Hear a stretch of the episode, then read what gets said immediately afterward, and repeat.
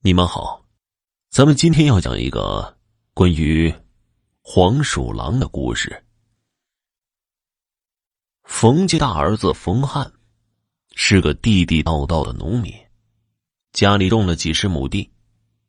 前年的时候，他父亲张罗着给冯汉娶个媳妇儿，叫王秀，是邻村一个瞎老太太的闺女。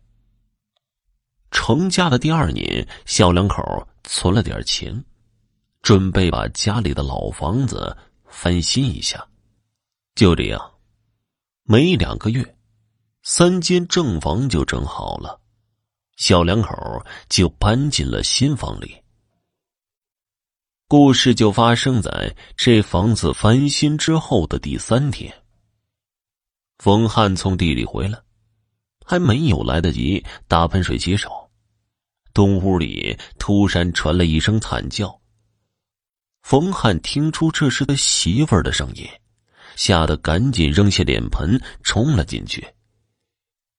只见王秀四脚朝天的躺在炕上，头发乱蓬蓬的，正拼命的蹬着腿，嘴里含糊不清的说着话：“你这挨千刀的，不得好死！”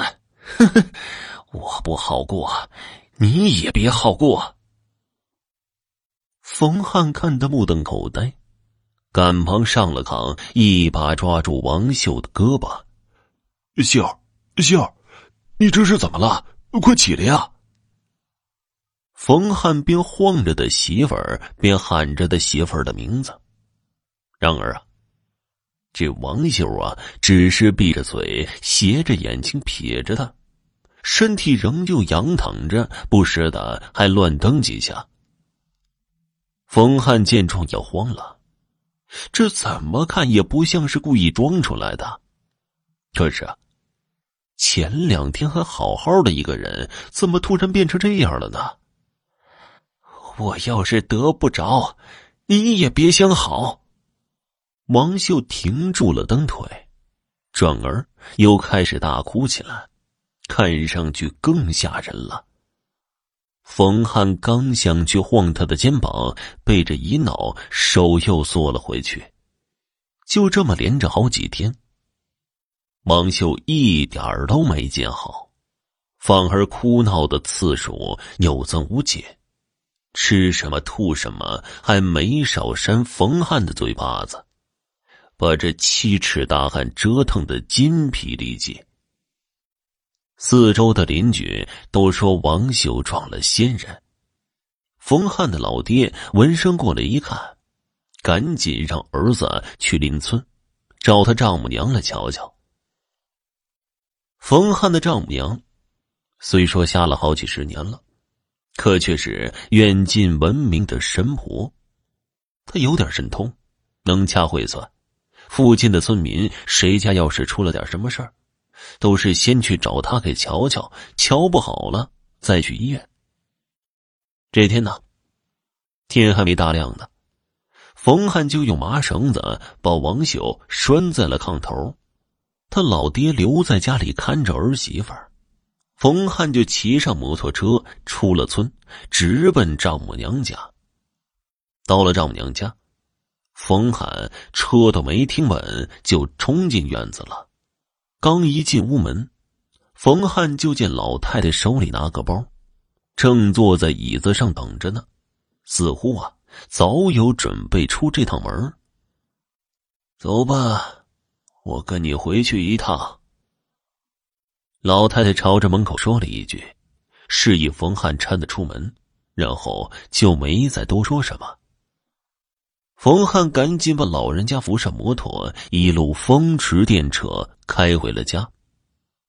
到了家门口，还没进屋呢，老太太就听见自己闺女哭喊的声音。冯汉的老爹听到动静，迎了出来。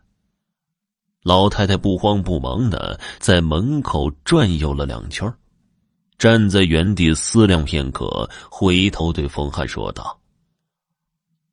去把门口的石板掀开，这害人的东西就在那下面呢。啊啊，哦哦哦哦，好的。冯汉听了老太太的话，虽说百思不得其解，但还是照办了。他走到新房门口，弯身将垒台阶用的石板一块块的掀开。当掀到最后一块的时候，冯汉的脸都变了颜色。